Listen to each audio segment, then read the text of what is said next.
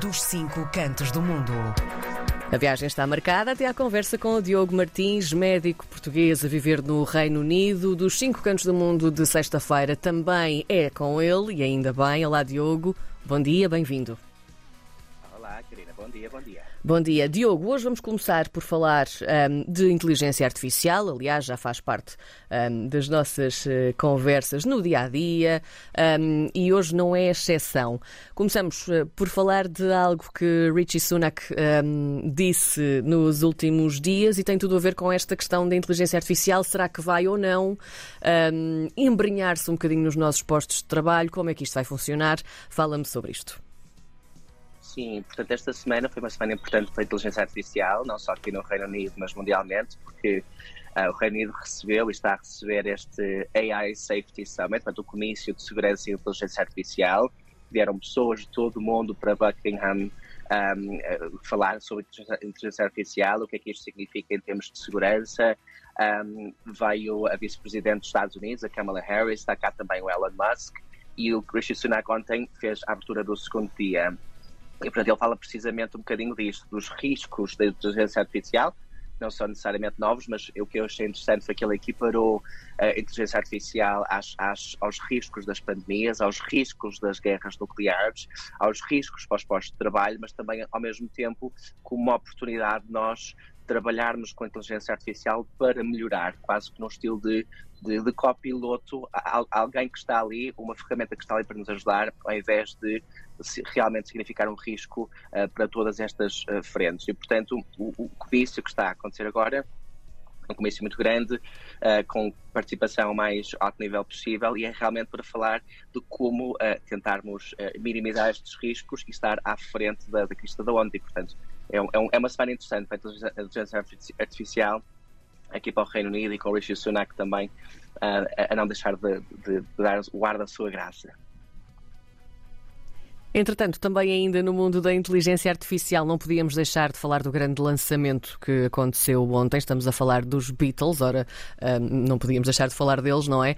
Um, e aqui acontece quase magia. Voltamos a ter a voz de, de John Lennon numa música nova dos Beatles. Como é que isto acontece? Sim, olha, foi lançado ontem, chama-se Now and Then. E também chamam a última música dos, dos Beatles. Um, e, e, realmente é, é, é, esta inteligência artificial colocada na prática no setor das, das indústrias criativas, não é? que é uma música nova com a voz de alguém que, enfim, como sabemos, morreu já há muitos anos uhum. atrás e, e foi lançada ontem. Portanto, acho que acho que a música está, está muito engraçada. Tem um documentário também a acompanhar mas acho que aqui o ponto é, uh, tem-se falado muito, sobretudo nas, e tu sabrás isto, não é, Karina, de como é que a inteligência artificial poderá ou não ser um, um apoio, ou até provavelmente em termos de risco de ser substituto em termos de indústrias criativas, criação de músicas, uh, questões éticas e por aí fora. E isto foi claramente um dos exemplos em que a própria família do John Lennon esteve envolvida, Paul McCartney, uh, e, e, está a ser visto com, com bons olhos. Agora, é, são interessantes estas questões éticas, não é? Será que falamos de uh, indústria criativa que seja powered pela inteligência artificial uhum. ou substituída. Enfim, não sabemos e, e, acho que isto é um bom exemplo de, de que realmente o que está, a, a, forma como está a ser recebida na opinião pública é bastante positiva, mas não será necessariamente o único exemplo e há outros em que as, as recepções são assim um bocadinho menos positivas. Entretanto, voltamos aqui um bocadinho atrás no tempo, se bem que é um tema que ainda se arrasta e que se vai arrastar um, também nos próximos tempos. Voltamos aqui a falar também do inquérito sobre a Covid-19 aí no Reino Unido. Sim, eu na altura tinha falado há umas semanas atrás que abriu-se este inquérito que vai demorar bons meses um, e algumas pérolas que vão surgindo, algumas, enfim, um bocadinho chocantes e outras um bocadinho que nos, que nos fazem rir para não chorar, não é? E portanto vamos ouvindo aqui algumas coisas uh, que, que, enfim, das pessoas que vão uh, testemunhar vão partilhando também com a opinião pública e com, e com, o público no geral. Uma delas tem a ver com o Matt Hancock, que na altura era o equivalente do Ministro da Saúde, eh, e que de facto houve aqui eh, algumas conversas durante a pandemia 19 em que o próprio Ministro, Matt Hancock, eh, estava a colocar em cima da mesa a possibilidade de ser ele próprio a decidir quem viveria, quem morreria num contexto de, de, caos do sistema de saúde uh, e, e, transitar esta responsabilidade para o Ministério para ele enquanto figura em vez dos profissionais de saúde, médicos, enfermeiros, o, o que é algo bastante, enfim, bastante chocante, tendo em conta que há alguém que não é sequer profissional de saúde certo. e que estaria sequer a, a, a questionar a ser a pessoa que decidiria uh, algo tão, tão, tão específico e tão, e tão sério. Mas, por outro lado, também temos Boris Johnson, que também, ao mesmo tempo, enquanto primeiro-ministro que era, um, chegou a, a, perguntar aos cientistas mais séniores do Reino Unido, o Chris Whitty e o Patrick Valence, se seria possível uh, acabar com e matar o vírus SARS-CoV-2 uh, com o uso de secadores especiais uh, no nariz e, portanto, secar o nariz.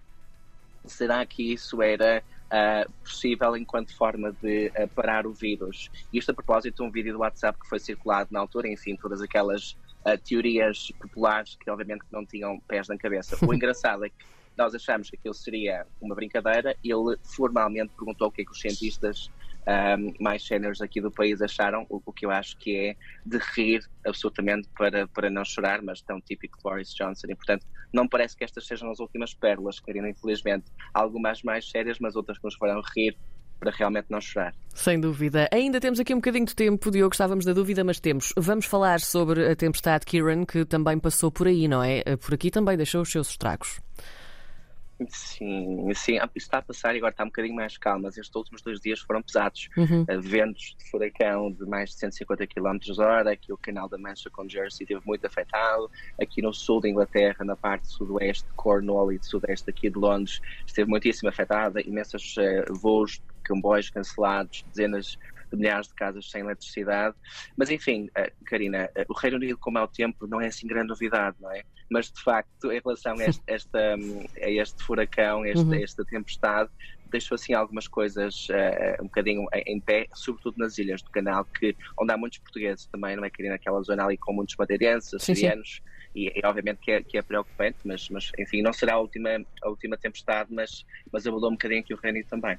Muito bem, estão os pontos todos falados. Hoje tivemos aqui muita coisa também para, para conversar com o Diogo Martins, médico português a viver no Reino Unido e está connosco também à sexta-feira no dos Cinco Cantos do Mundo. Diogo, muito, muito obrigada. Obrigado, Karina. Obrigado.